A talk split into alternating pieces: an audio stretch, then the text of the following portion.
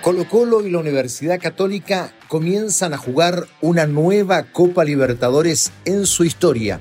¿Cuáles son las estadísticas? ¿Cuándo comienza esta competencia internacional? ¿Cómo le ha ido a los equipos chilenos jugando esta que es la máxima competencia de clubes? ¿Qué puede pasar este año? Todo eso lo intentamos responder en Footbox Chile. Bienvenidos. Esto es Footbox Chile, un podcast con Fernando Solabarrieta, exclusivo de Footbox.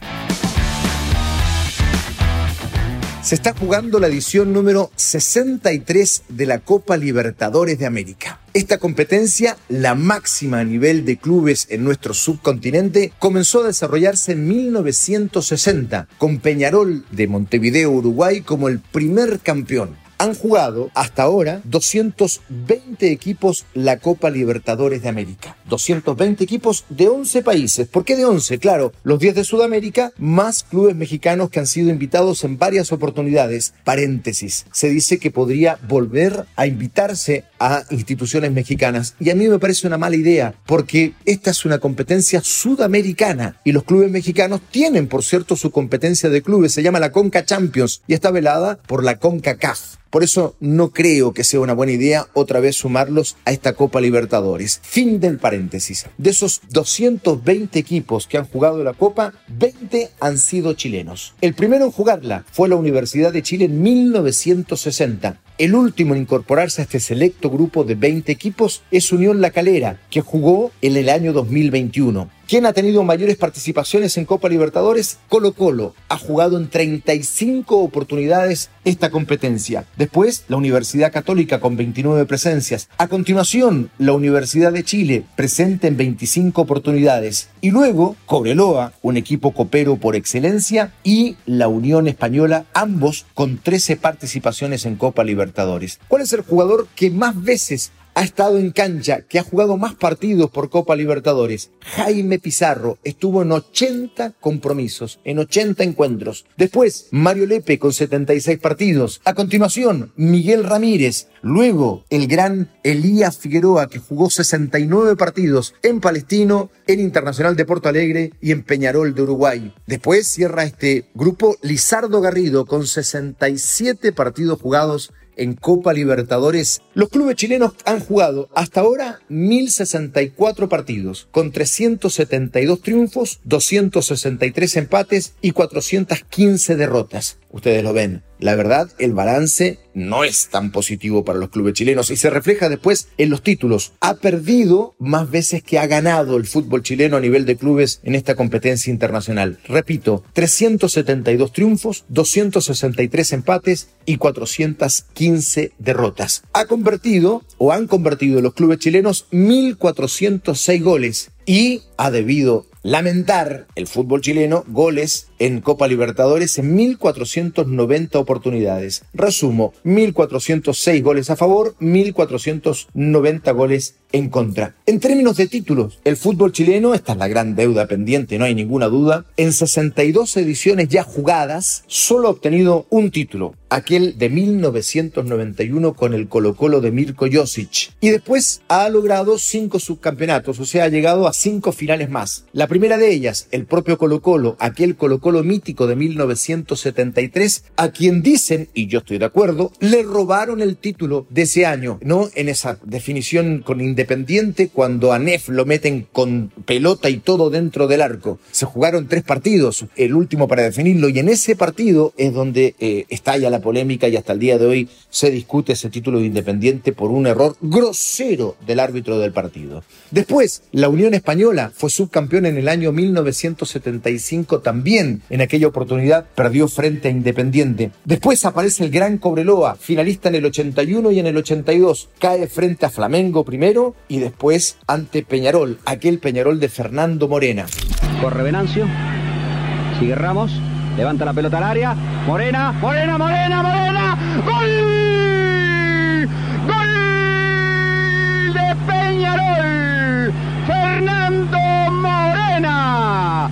Amigos, sobre el final del partido. Cierran esta lista de los finalistas, de aquellos que lograron el subcampeonato, la Universidad Católica en 1993, cuando pierde el título frente a Sao Paulo de Brasil. El primer gol de un club chileno ocurrió el 9 de abril de 1961. Lo anotó Enrique Cuacuá Ormazábal en la derrota de Colo Colo por 2 a 5 ante Olimpia, jugado en el Estadio Nacional. Ahora, el primer triunfo en canchas foráneas también de Colo Colo frente a esa misma llave ante Olimpia un 16 de abril de 1961. Colo Colo le ganó a Olimpia por dos goles a uno en Asunción. ¿Dónde se ha ganado más? Jugando como visitante, ya que los partidos donde va a debutar la edición de Copa Libertadores para clubes chilenos es jugando de visitante en esta oportunidad. Bueno, el primer triunfo en cancha chilena ya lo veíamos en Asunción frente a Olimpia. ¿Y dónde se ha ganado más? En Venezuela. 18 de 29 partidos han sido triunfos para Chile. Después se ha ganado mucho también en Perú. 17 de 40 partidos. Esto es muy curioso. El tercer país donde los equipos chilenos han tenido mejores resultados o han cosechado más victorias es Brasil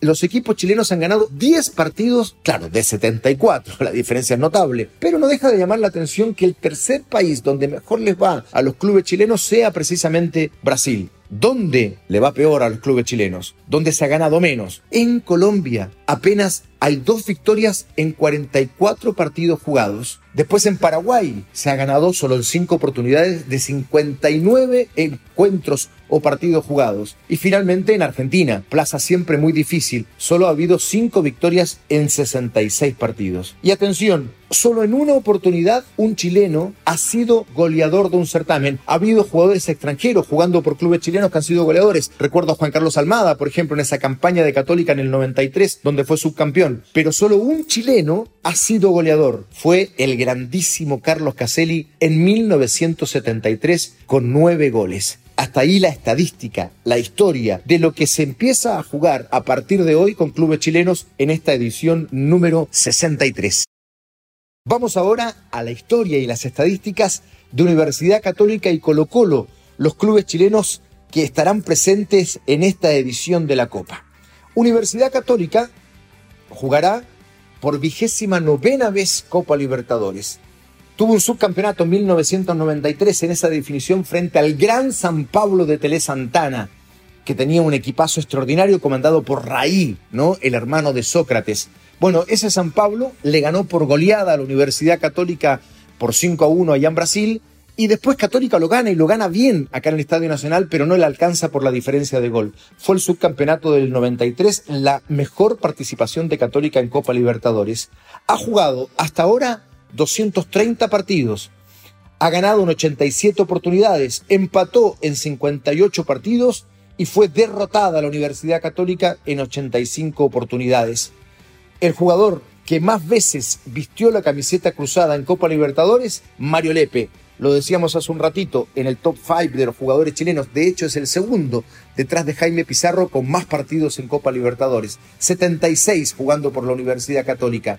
El goleador Alberto Acosta, que ha anotado o anotó 18 goles defendiendo a la franja. Son los que lideran las estadísticas. Ahora, en Argentina, ya que la Universidad Católica va a debutar con Talleres de Córdoba, en Argentina ha jugado en 11 oportunidades, con un triunfo, el 2011 ante Vélez por 4 goles a 3 en un partidazo, 3 empates y 7 derrotas. Esa es la estadística de Católica jugando en Argentina. Colo Colo que tiene hasta ahora 35 participaciones en Copa Libertadores y un título, aquel memorable de 1991, ganando la final a Olimpia y habiendo tenido una semifinal increíble, llena de historia frente a Boca Juniors. Bueno, ese Colo Colo del 91 es el único que exhibe un título no solo para Colo Colo, para el fútbol chileno. Y tiene también, como habíamos contado más arriba, un subcampeonato, el de 1973. Ha jugado Colo Colo 241 partidos, con 95 triunfos, 54 empates y 92 derrotas. El jugador que más veces ha estado en la cancha defendiendo solamente a Colo Colo es Lizardo Garrido, con 67 partidos. Usted dirá, pero ¿cómo? Jaime Pizarro es el máximo jugador en cancha en Copa Libertadores con 80, sí, pero Pizarro también jugó por la Universidad Católica y allí completa los 80. El que más jugó por Colo Colo es Lizardo Garrido con 67 partidos. Y el goleador, ya mencionado también antes, Esteban Paredes, que por Colo Colo anotó 21 veces, ¿no? Y suma sus 23 como récord, pero 21 veces anotó jugando por Colo Colo. Son los que encabezan las estadísticas de este equipo que juega frente a Fortaleza en Brasil. A Colo Colo en Brasil, eh, bueno, como a todos los equipos chilenos, no le ha ido del todo bien. Ha jugado 15 veces, pero ha ganado 3 partidos. No está mal. Registra también dos empates y 10 derrotas. Esa es la estadística, esa es la historia, que va a empezar a modificarse a partir del día de hoy, cuando Colo Colo debute en esta Copa frente a Fortaleza y la Universidad Católica juegue frente a Talleres de Córdoba. ¿Qué esperamos de esta Copa? Honestamente, poco. Poco, en razón de todo lo que ha ocurrido en los últimos años. Hay varios factores que han hecho que el fútbol chileno se aleje de los éxitos en esta competencia máxima de clubes de nuestro subcontinente. Primero, creo yo, un tema de fixtures, de conformación del campeonato. Desde que se llegó a 32 equipos, los clubes brasileños y argentinos subieron su cuota de participación. Los brasileños a 8, los argentinos a 6. O sea, de 32 hay 14 equipos de las dos potencias sudamericanas que participan en esta copa. Por tanto, hago la analogía, si hacemos un juego de sillas musicales y resulta que casi la mitad de los que participan son de estos dos países, lo más probable es que sean los ganadores de allí, además de su potencia y su eh, historia y lo que significan hoy día los clubes brasileños, sobre todo, en la inversión y en todo eso. O sea, si hay más brasileños, si hay más argentinos, evidentemente la probabilidad de que sean ellos los que ganen la Copa crece. Y eso es lo que ha sucedido en el último tiempo, salvo la excepción de River Plate. Además, nos enfocamos en lo que sucede con los brasileños, que se han disparado, y este es el otro punto, se han disparado en términos de inversiones. Y el grave problema del fútbol chileno a estas alturas no es ganar la Brasil y Argentina, con quienes siempre tuvimos muchas dificultades. El fútbol chileno hoy tiene enormes, enormes diferencias con esos dos países, pero peor que eso, le cuesta mucho con equipos paraguayos, ecuatorianos, colombianos, peruanos, en fin. Hoy los equipos chilenos quedan eliminados con cuadros que antes eran súper abordables. Chile ocupa hoy en el ranking de Copa Libertadores a nivel internacional el séptimo puesto. Solo supera a Perú y a Venezuela. Ese retroceso enorme es el que me hace estar pesimista en una nueva edición. Por años, por años, los clubes chilenos no pasaron primera ronda. La Universidad Católica el año pasado, que pasó la fase de grupos, hacía 10 años que no lo hacía. Lamentablemente ese es el nivel. Y el punto central es la escasa inversión. Fíjense ustedes que desde la llegada de las sociedades anónimas, que el fútbol chileno ha bajado ostensiblemente a nivel internacional. Dejaron de ser competitivos, ya ni hablar de llegar a semifinales. Claro, hay excepciones como la U, por ejemplo. La U que llegó a semifinales bajo la estructura de sociedad anónima, pero ha sido una excepción. Colo Colo también le cuesta muchísimo, ni hablar al resto de los equipos. ¿Por qué? Yo insisto, porque las sociedades anónimas llegaron a administrar lo que entra y lo que sale, pero no invierten, consideran que es un gasto traer buenos jugadores. Y es verdad, la inversión no te asegura triunfos, pero te acerca. Y los clubes chilenos, en ese sentido, han estado muy lejos. Ojalá que me equivoque y que esta sea una buena edición de Copa Libertadores tanto para Católica como para Colo Colo y que volvamos a estar cerca de las grandes definiciones de Copa Libertadores de América que como hemos escuchado tiene una gran historia también para los clubes chilenos. Abrazo grande para todos. Footbox Chile.